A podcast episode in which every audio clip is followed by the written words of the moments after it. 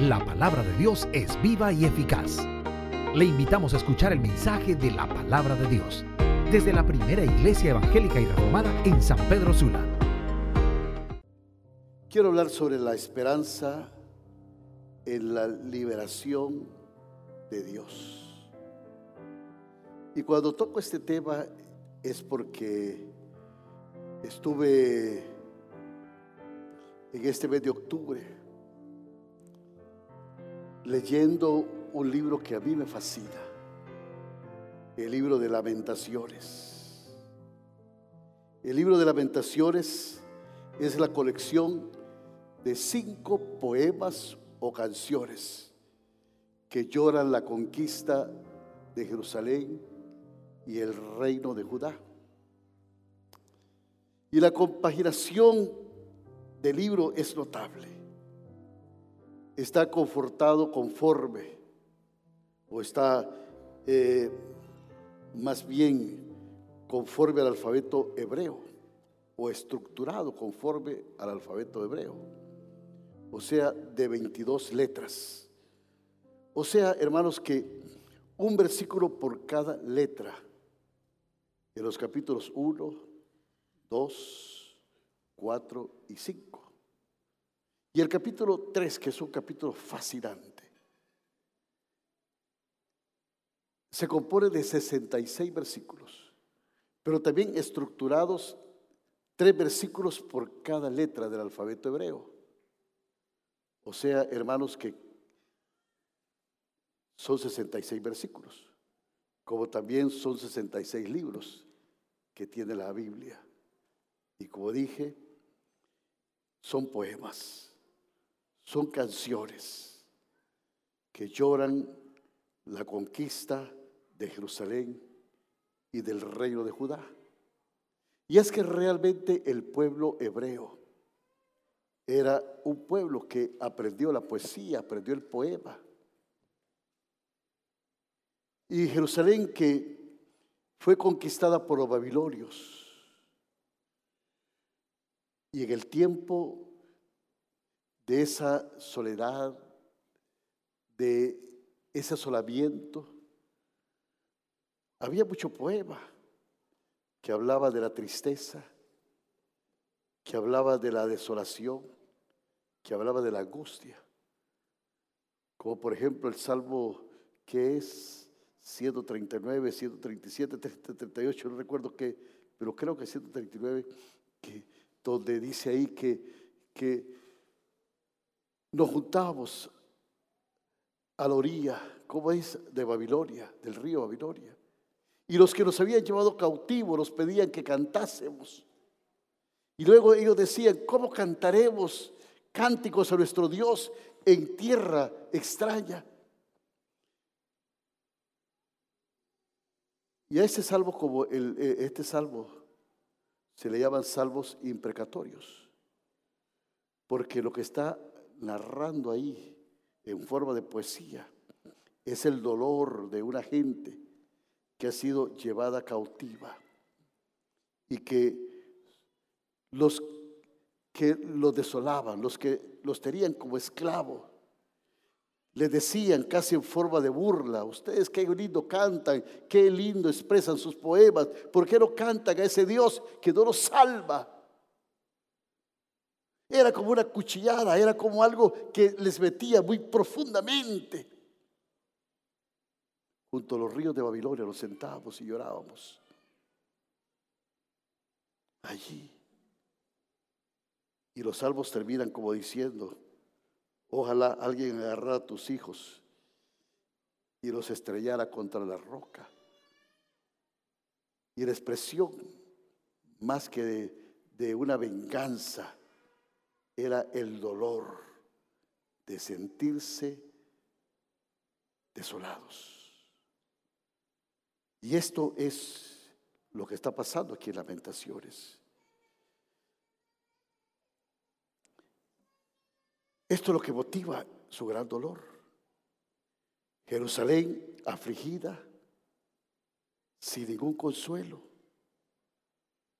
Y aquí el escritor que es Jeremías se duele se duele muy profundamente por la ciudad vacía. Y lo expresa en forma de canción, en forma de poema. Y miren cómo comienza. Lamentaciones capítulo 1, versículo 1. Dice, ¿cómo ha quedado sola la ciudad populosa? La grande entre las naciones se ha vuelto como viuda. La señora de las provincias ha sido hecha tributaria. Amargamente llora en la noche y sus lágrimas están en sus mejillas. No tiene quien la consuele de todos sus amantes. Todos sus amigos le faltaron. Se volvieron enemigos. Qué tremendo, qué poema. Cómo ha quedado sola la ciudad. Y aquí, escribiendo después de la catástrofe, de la derrota de Jerusalén por los babilonios, Jeremías pensó en el contraste, en la Jerusalén feliz y próspera, a esa ciudad ahora vacía, solitaria, después de la conquista babilónica. Alguna vez fue populosa, estuvo llena de gente, pero ahora está vacía. Imagínense el cuadro. Jeremías sentado allí, en un muro, en una piedra, viendo aquella desolación, imaginándose esa ciudad alegre. Amargamente llora la noche. Con habilidad poética, Jeremías pensó en Jerusalén, como la princesa viuda derrotada llorando incontrolablemente sin que nadie la consolara. La pena de Jeremías es clara, es evidente. Él no tiene ningún sentido de triunfo. Él no está escribiendo ahí algo como echar en cara, como cuando Dorian empieza a decirle a todo el mundo, se lo dije, se lo dije, se lo dije.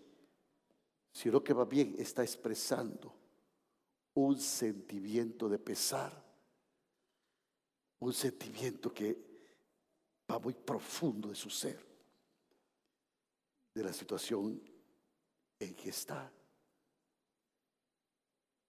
Y él está profundamente triste por Jerusalén y Judá. Pero lo más triste es que todo esto es porque Dios está pasando esta aflicción. Y ahora el versículo 3 sigue diciendo, Judá ha ido en cautiverio a causa de la aflicción y de la dura servidumbre. Ella habitó entre las naciones y no halló descanso. Todos sus perseguidores la alcanzaron entre las estrechuras. Las calzadas de Sión tienen luto, porque no hay quien venga a las fiestas solemnes.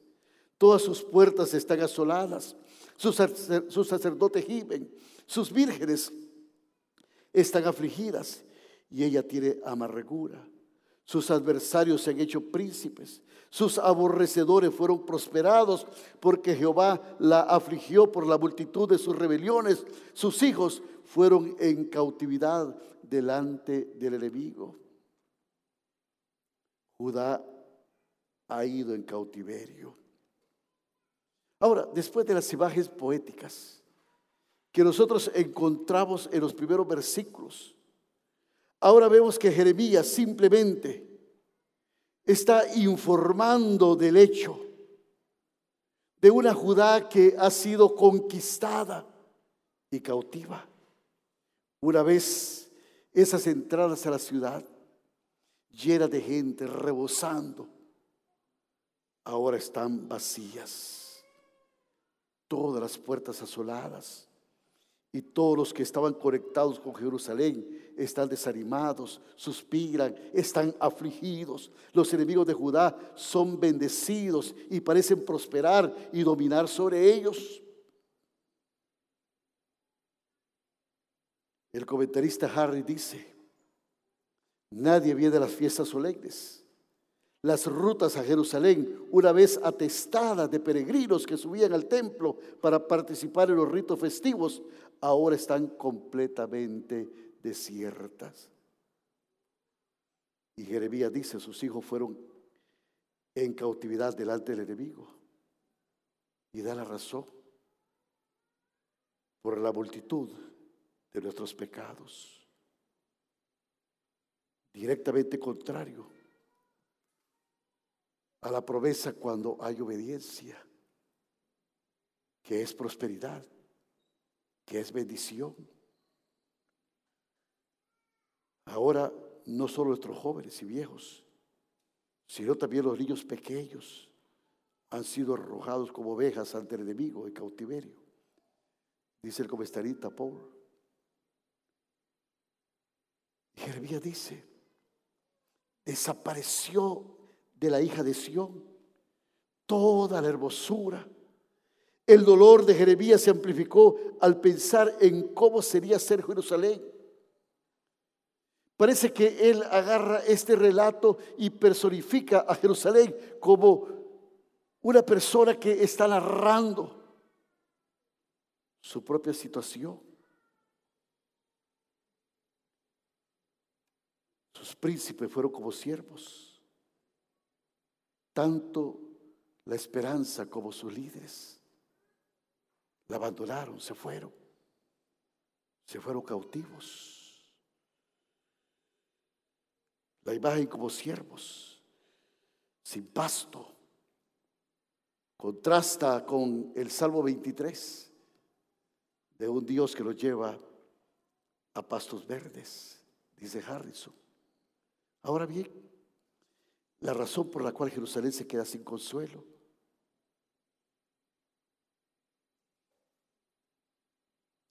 Porque se apodera del profeta un sentido de soledad y abandono.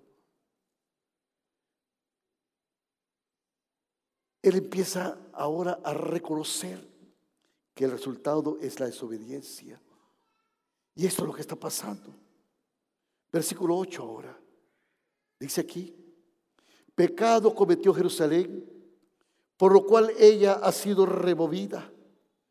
Todos los que la honraban la han menospreciado, porque vieron su vergüenza. Y ella suspira y se vuelve atrás. Su inmundicia está en sus faldas y no se acordó de su fin. Por tanto, ella ha sido descendida sorprendentemente y no tiene quien la consuele. Mira, oh Jehová, mi aflicción, porque el enemigo se ha engrandecido. Extendió su mano el enemigo a todas sus cosas preciosas. Ella ha visto entrar en su santuario a las naciones, de las cuales mandaste que no entrasen en tu congregación. Todo su pueblo buscó su pan suspirando. Dieron por la comida todas sus cosas preciosas para entretener la vida. Mira, oh Jehová, y ve que estoy abatida. Hermanos, ¿cómo Jeremías describió la tragedia de la caída de Jerusalén? Uno se pregunta, ¿por qué sucedió todo esto?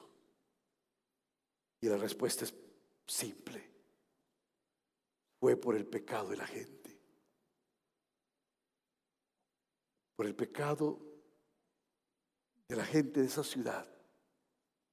Generación tras generación. Parece que aquí se cumple lo que Dios dice en Deuteronomio 28, 43 y 45. Cuando dice, el extranjero que estará en medio de ti se elevará sobre ti muy alto. Y tú descenderás muy bajo. Él te prestará y tú no le prestarás a él. Él será por cabeza y tú serás por cola. Y vendrán sobre ti todas estas maldiciones y te perseguirán y te alcanzarán hasta que perezcas, por cuanto no habrás atendido la voz de Jehová, tu Dios, para guardar sus mandamientos y sus estatutos que Él te mandó. Qué desolación, qué tristeza, qué lamento. No hay esperanza. Parece que todo está desolado, vacío, sin alegría, aún sin nada. La gente desaparece en el dolor, en la maldad, de una ciudad que se volvió tan corrupta que hizo que Dios se volviera contra ella. Veo la situación que está pasando a tu alrededor. Veo tanta desesperanza.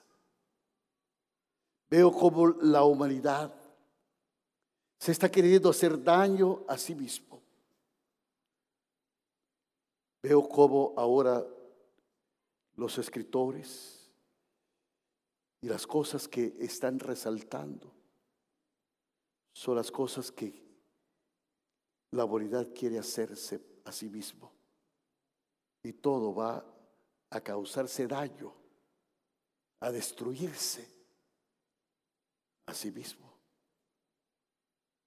Y todas las ideologías, y todo lo que se escribe, y todas las leyes que se quieren orientar, no es para traer bienestar, sino va bien para traer autodestrucción.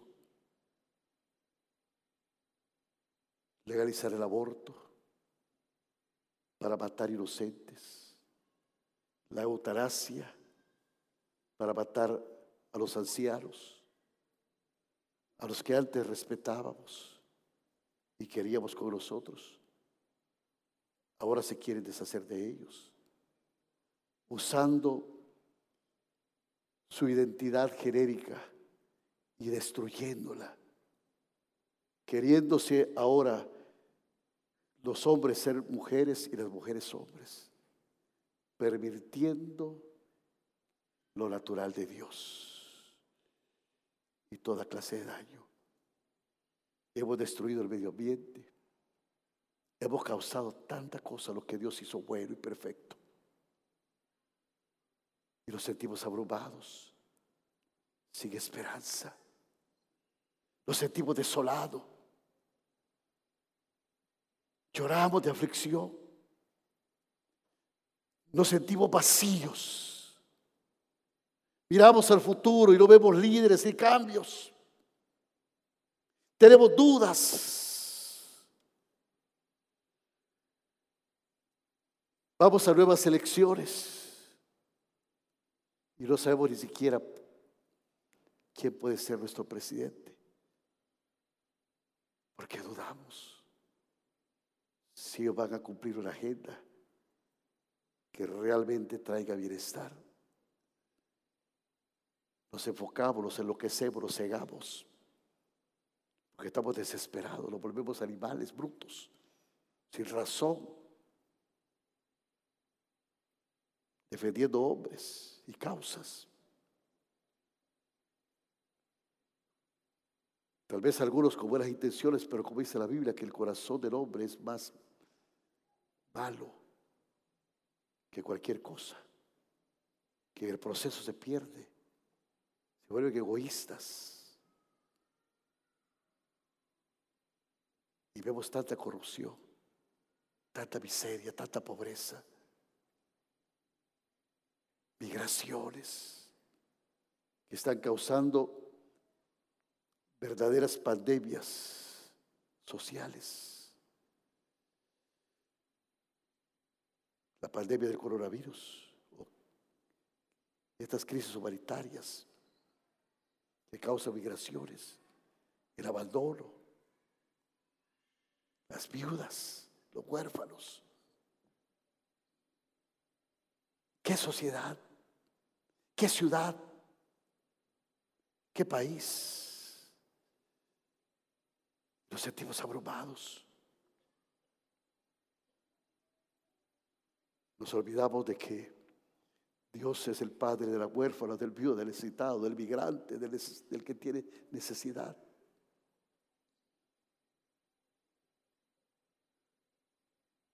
Nos olvidamos, como dice Isaías, vosotros venid a mí con cánticos, pero ¿cómo los oiré?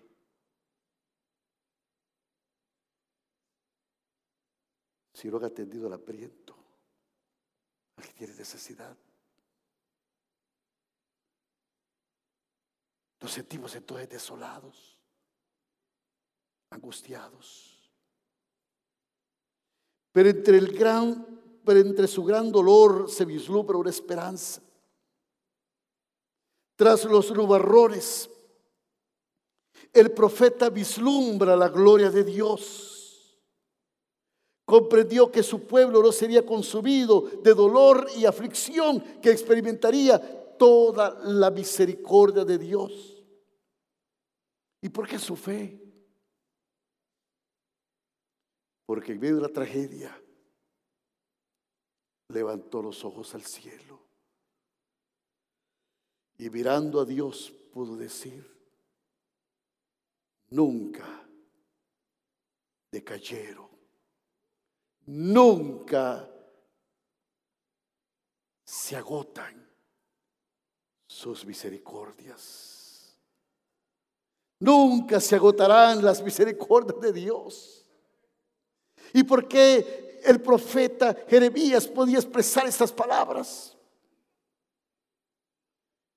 Porque tenía un conocimiento de quién era Dios. Y el pueblo perece por falta de conocimiento, pero el pueblo que conoce quién es su Dios, aunque las cosas se miran negras, sabemos de que tenemos un Dios de misericordia y de poder que puede salvarnos. Nuestra esperanza no está en el norte, tampoco está en el sur. Nuestra esperanza está en Dios. Y los que miraron a Él fueron alumbrados y nunca fueron avergonzados. El profeta vislumbra esa esperanza. Él sabe que en medio de toda la calamidad, en medio de todo el dolor, del sufrimiento y de la cautividad. Todavía no habían sido destruidos totalmente. Y mientras hay un poquito de esperanza, allí podemos poner nuestra fe. Ahí podemos. El profeta sabía que sus misericordias son tan seguras como sus juicios. Y por primera vez en este libro, la esperanza aparece. Ahora vamos al capítulo 3. ¿Qué capítulo más lindo? Versículo 21. Y mire qué dice aquí. Lamentaciones 3:21. En esto recapacitaré en mi corazón, por lo tanto esperaré el profeta dice, mire, voy a recapacitar. No todo está perdido. No todo está perdido. Todavía está la misericordia de Dios. Todavía hay algo. Mis hermanos, no todo está perdido. Es cierto. Estamos en desolación. Estamos afligidos.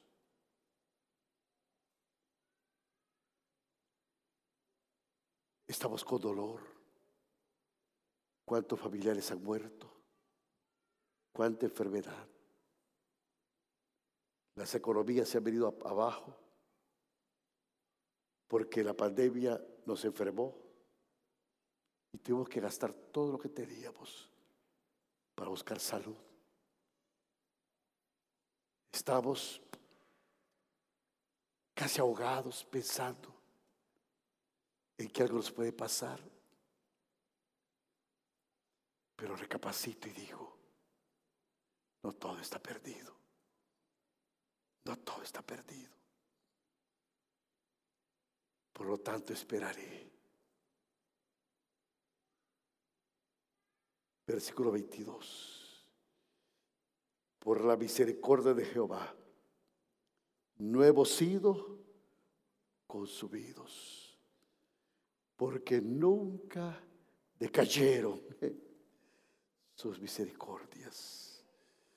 Está hablando de ternura, está hablando de compasión. Todavía yo puedo sentir la ternura y la compasión de Dios. Versículo 23, nuevas son cada mañana. Grande es tu fidelidad. Son nuevas, son fieles, nuevas, fieles. Nuevas son cada mañana y son fieles. Mi porción es Jehová, dijo mi alma. Dijo mi alma, mi alma. Por tanto que le esperaré. Hay satisfacción. Hay esperanza. Por la noche durará el lloro, pero por la mañana vendrá la alegría. No todo el tiempo va a ser de noche. Ya viene el sol, aparece en el poniente. Ya la redención viene. Hermanos, en medio de la tormenta viene la esperanza, viene la calma. Estaba pensando cuando Cristóbal Colón salía de Honduras y navegaba por el cabo de gracias a Dios. Lo azotó aquella gran tormenta. ¿Y qué dijo Cristóbal Colón? Gracias a Dios que hemos salido de estas Honduras. Así que al país le llamaron Honduras. Pero a aquel cabo le pusieron cómo? Gracias a Dios. Todavía estamos en tormentas, pero todavía podemos llenarnos de esperanza y decir, gracias a Dios, gracias a Dios, gracias a Dios, gracias a Dios. Tú estás presente. Hermanos, déjeme decirle algo. Donde Dios deja vida, hay esperanza. Y a pesar de toda apariencia contraria, el Señor es bueno. ¿Cuántos dicen amén? ¿Sabe? El Señor es bueno. El Señor es bueno. Versículo 25. ¿Qué dice? A ver, dígalo conmigo. Bueno es Jehová a los que en Él esperan, a los que en Él confían. Al alba que le busca. Dios es bueno. Versículo 26 dice, bueno es esperar en silencio la salvación de Jehová. Dice la BDI, la NBI. Bueno es esperar calladamente que el Señor venga a salvarnos. También dice la Biblia que la paciencia es buena. Versículo 27, ¿qué dice? A ver, léalo conmigo. Bueno le es al hombre llevar el yugo desde su juventud, o sea, aprender a llevar el yugo desde su juventud. Llevar el yugo es bueno, pero no el yugo del pecado, sino el del Señor. Como la Biblia dice en Mateo 11, 29. Llevad mi yugo sobre vosotros y aprended de mí que soy manso y humilde de corazón y hallaréis descanso para vuestras almas, porque mi yugo es fácil y ligera mi carga. Pero qué interesante. Cuando aquí dice, bueno le es al hombre llevar el yugo desde su juventud. Hermanos, hay temporadas de adversidad y algunas veces es mejor tener esas estaciones cuando uno es joven. Si Dios nos disciplinara cuando somos jóvenes, es porque nos va a servir para una vida fructífera.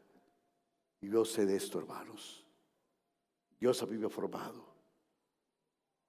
Y gracias a Dios que me formó en la juventud, pasé situaciones difíciles, muy difíciles muy contrarias. Situaciones que realmente viví tormentas terribles. Pero Dios me volvió. Dios me hizo comprensible. Dios me quitó la soberbia. Dios me dio algún grado de humildad. Dios me hizo comprender y me hizo ser más sabio. Y gracias a Dios que lo hizo cuando yo era bien joven. Spurgeon sugirió algunas razones por las cuales es bueno soportar el yugo cuando se es joven. Y Spurgeon decía, es bueno porque la obediencia a Dios se aprende mejor cuando se es joven.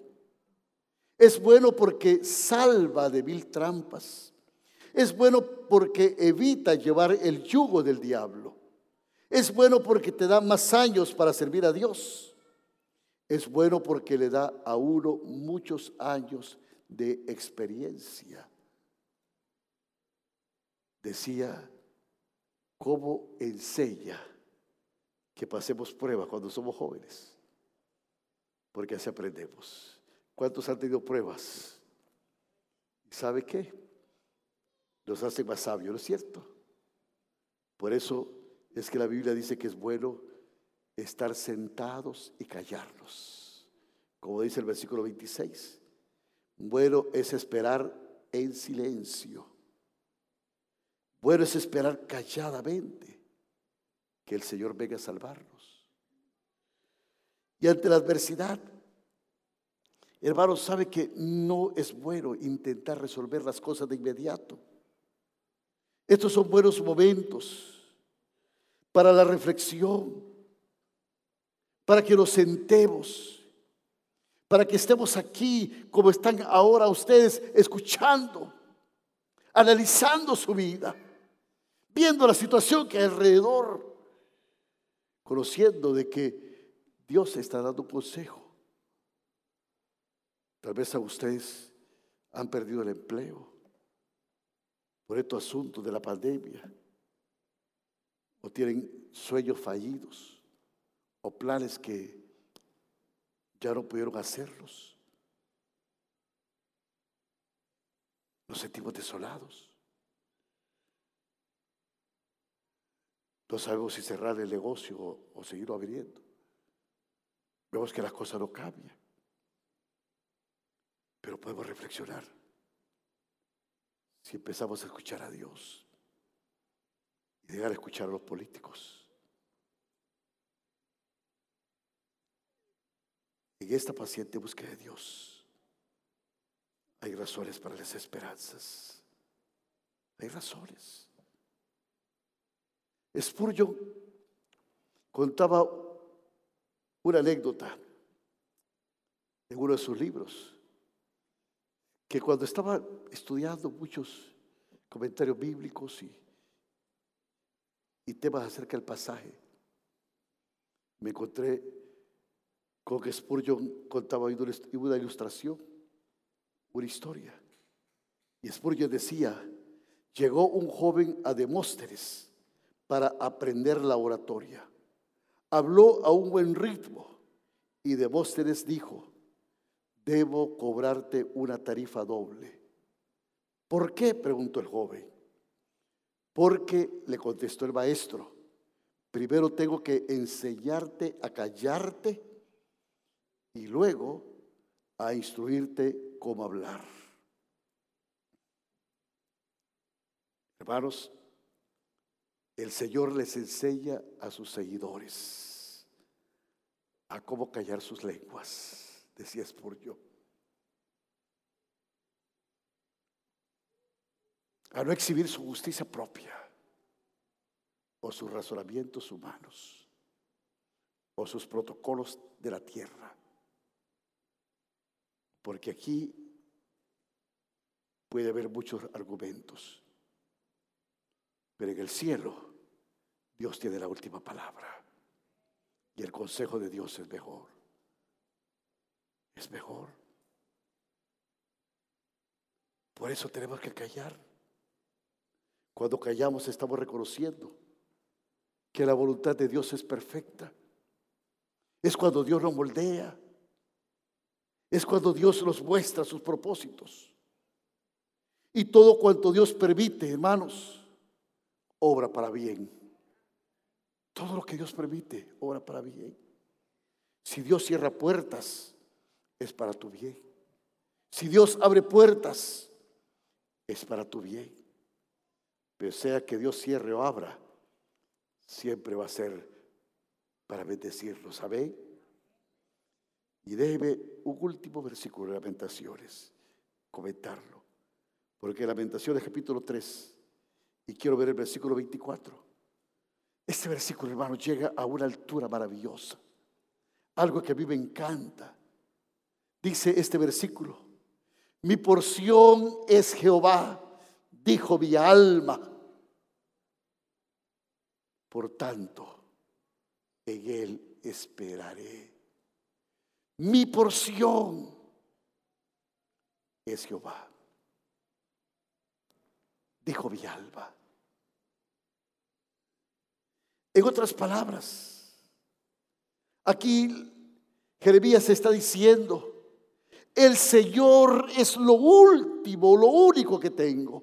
No lo último, el Señor es lo único que tengo. Esta porción era el Señor mismo. El Señor es lo único que tengo. Pero estoy satisfecho. Mi alma está satisfecha.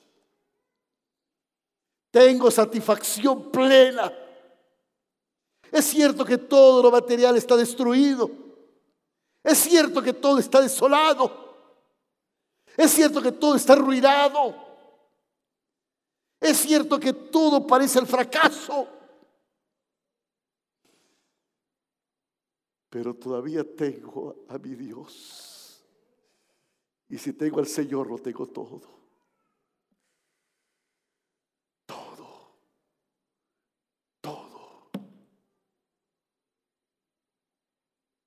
Él es nuestro amparo, nuestra fortaleza, nuestro pronto auxilio. ¿Qué importa que el mundo se deporone? Todavía tengo a Jesús. Todavía tengo al Señor. Y teniendo al Señor, estoy satisfecho. Él es mi porción. Él es el que me alimenta. Él es el que me da fuerza. Él es el que me da sabiduría. Llega a descubrir que riquísimo es la porción de Dios. Aleluya. Querido es el Señor. Hermanos, Dios está con nosotros. Y si Dios con nosotros, ¿quién contra nosotros? El Señor es lo único que tengo. ¿Qué importa que no tenga nada? Todavía tengo a Dios. Y eso es suficiente. Quiero concluir con un pasaje de Romanos capítulo 8, versículo 22. Léalo conmigo. Dice Romanos 8, 22. Búscalo en su Biblia. Si no, mire una pizarra. Lo vamos a poner enteramente en la pizarra.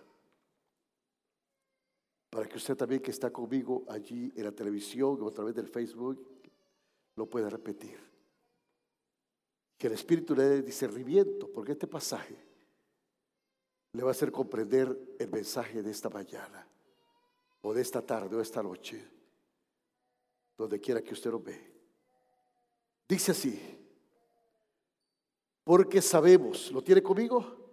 O que quiero oír sus voces. Dice, usted que está ahí también en la televisión, repítelo en voz alta. Dice, porque sabemos que toda la creación gime ahora y ahora está con dolores de parto hasta ahora. Y no solo ella, sino que también nosotros mismos, que tenemos las primicias del Espíritu nosotros también gemimos dentro de nosotros mismos, esperando la adopción, la redención de nuestro cuerpo, porque en esperanza fuimos salvos. Pero la esperanza que se ve no es esperanza, porque lo que alguno ve, ¿a qué esperarlo? Pero si esperamos lo que no vemos, con paciencia lo aguardamos. Y de igual manera, el Espíritu nos ayuda en nuestra debilidad. Pues ¿qué hemos de pedir como conviene? No lo sabemos, pero el Espíritu mismo intercede por nosotros con gemidos indecibles. Mas el que escudrilla los corazones sabe cuál es la intención del Espíritu, porque conforme a la voluntad de Dios intercede por los santos. Y sabemos que los que aman a Dios, todas las cosas ayudan a bien.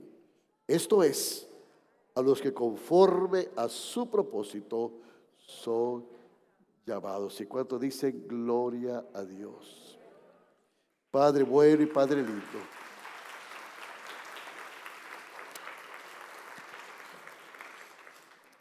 Gracias te damos,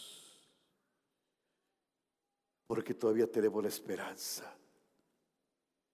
Y la esperanza no es lo que vemos, sino lo que no vemos. Porque lo que vemos hay que esperarlo. Pero somos el pueblo de la esperanza. Y aún he medio tanto caos, aún dentro de tantos nubarrones oscuros, y por muy tempestuoso que se mira el camino, todavía, Padre, hay un hueco que ve que podemos ver tu gloria. Oh Dios eterno, ante tanta asolación, ante tanta desánimo, ante tanto futuro incierto, todavía te tenemos a ti. Es cierto, Señor, hemos perdido mucho. Todavía tenemos el dolor de un familiar que ha partido. El dolor, Señor, de una empresa que está mal. De un desempleo, de una actividad, de un sueño. Pero en medio de todo eso, Padre, todavía estás tú. Reconocemos que toda aflicción que ha venido ha sido por nuestra causa, ha sido por nuestro pecado. Te hemos dejado a ti, oh Dios. Hemos corrido con pensamientos humanistas otras filosofías que quieren destruirnos a nosotros mismos, que causan dolor. Y miramos tanta miseria en crisis humanitarias, en niños abandonados, una ciudad desolada, un país pero Padre, ahora levantamos nuestra mirada a ti y vemos tu gloria. Y todavía nos quedas tú, Padre. Y aunque nos hayamos perdido todo, todavía te tenemos a ti. Y esa porción, esa porción, satisface nuestra alma. Oh Dios eterno, que nos podamos sostener en ti. Que pongamos nuestra esperanza, Señor, en ti. Que podamos confiar en ti. Que tú seas nuestro refugio y nuestra guía. Glorifica tu nombre, Señor, en la vida de mis hermanos, en todo plan futuro. Padre, que ahora mismo haya convicción. Que aunque nosotros no vemos el futuro, el futuro está en tus manos. Tú sí lo conoces. Y nosotros nos llenamos en esperanza. Los planes, sueños, metas. Vislumbre, hermano. Y dígale, Señor, gracias te doy. Porque ahora veo las cosas por oscuro. Pero abre mis ojos, Señor, para poder ver las cosas que vienen adelante, no lo que está ahora. Yo no puedo ver eso, pero puedo ver, Señor, estos proyectos. ¿Por qué no pasa Fernando y Paulina? Estos jóvenes tienen planes futuros van para Alemania. El doctor Fernando López va a sacar un curso de, de alemán avanzado para entrar a una especialidad. Y van con su orilla. Pero yo no sé cuántos más de ustedes tienen proyectos y tienen planes. ¿Cuántos de ustedes han visto cosas oscuras ahora y necesitan el favor de Dios? Y quieren decirle, Señor, mi porción eres tú. Y yo me quiero de esperanza hoy. Póngase de pie también. Si usted tiene algún sueño, alguna necesidad, una empresa, algo que diga, Señor, si usted está, me estás viendo allí, puedes orar a Dios conmigo y vamos a poder los sueños. Vamos a poder proyectos. Y este es el día que nos llenamos de esperanza. Porque somos el pueblo de la esperanza. Somos el pueblo de Dios. Y en Él estamos satisfechos. Por eso somos seguidores de Cristo. Por eso somos hijos de Dios. Y Dios no, no dejará ningún hijo avergonzado. Así que con tu corazón clama a Dios y dile, Señor, tú eres mi porción. Si has perdido algo, dile, mire, Señor, he perdido. ¿Eh? ¿Cuánto he perdido? Mira cómo me tiene esta situación. Veo todo desolado y vacío. La alegría se ha ido. El gozo no está. He perdido mi ser querido. He perdido mi sustento, he perdido mi trabajo.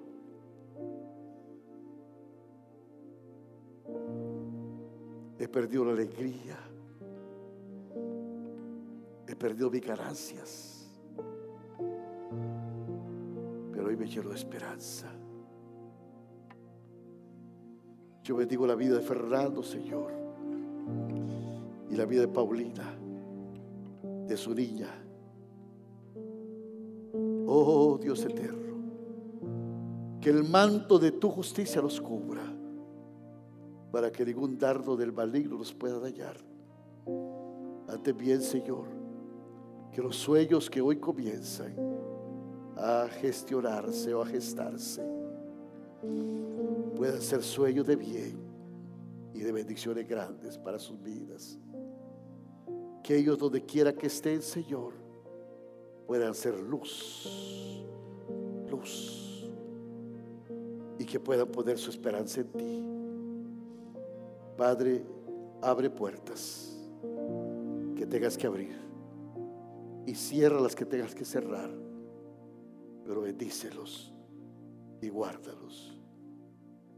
Y ahora, Padre, mira la necesidad de cada uno de mis hermanos. Preséntesela, dígale claramente, específicamente. Dígale, Señor, he escuchado tu palabra esta mañana y me lleno de esperanza.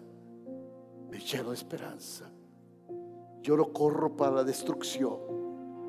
Yo corro persiguiendo tu bendición. Yo, Señor, camino y peleo tu batalla. Dios Sé que la batalla no es fácil, que va a ser dura, pero también sé que tengo que esperar y tengo que cachar para que tú me hables. Porque no quiero ir en mis caminos, sino que quiero que tú abras sendas. Aún en el desierto, tú abrirás sendas. Aún, Señor, en la soledad, ahí, Señor, donde nada crece y donde nada prospera. Ahí donde los chacales hacen guaridas. Ahí donde hay sequedales. Allí tú abrirás manantiales de agua viva para mi vida. Ahí tendré bendición de ti. Dígale, Señor, tendré bendición de ti. Diga como Jade, Señor, aunque mi estado ha sido malo, tú me bendices. Dígale, tú me bendices. Dios, tú me bendices. Yo pongo mi esperanza en ti. Tú me bendices. Gracias, Señor. Gracias. Gracias. Gracias. Gracias. Mas el que escudrilla los corazones sabe cuál es la intención del Espíritu. Porque conforme a la voluntad de Dios intercede por los santos. Y sabemos que los que aman a Dios, diga conmigo todas las cosas, es para mi bien. Es para mi bien. Es para mi bien. Gracias Jesús. Diga conmigo fuerte, el bien y la misericordia. El bien y la misericordia me seguirán todos los días de mi vida. En el nombre de Jesús, yo me lleno de esperanza. En el nombre de Jesús.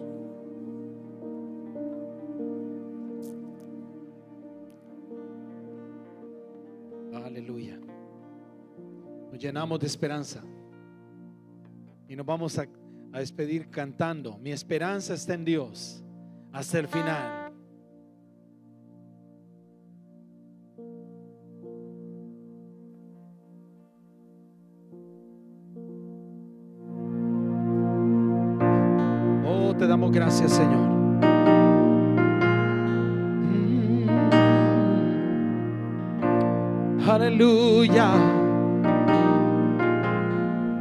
Juntos cantamos.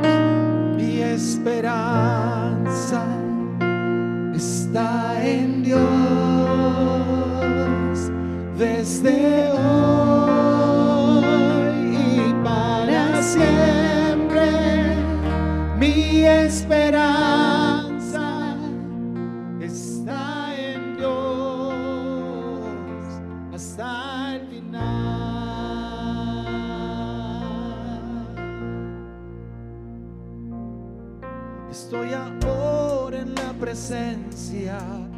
Señor, el que sostiene todo con poder. Para sanado puede detener en sacrificio, en sacrificio. Él dio su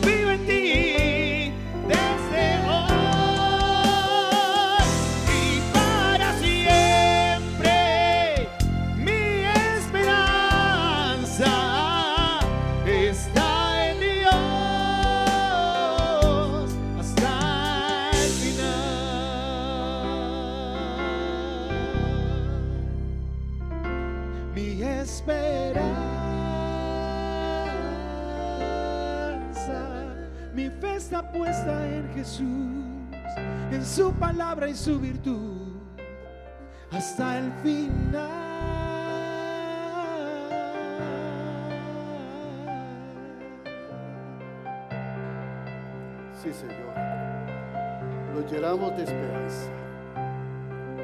Y te damos gracias porque tú estás con nosotros. Y ahora, Señor, esta semana que hoy comenzamos, nos movemos en esa esperanza. Y recibimos la bendición del Padre, la bendición del Hijo y la bendición del Espíritu Santo.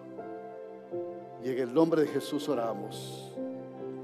Y todo el pueblo del Señor dice, amén y amén. Dios les bendiga, mis amados hermanos. Esto fue el mensaje de la palabra de Dios desde la primera iglesia evangélica reformada en San Pedro Sula. Para oración o contactos, escríbanos a info@pierhn.org.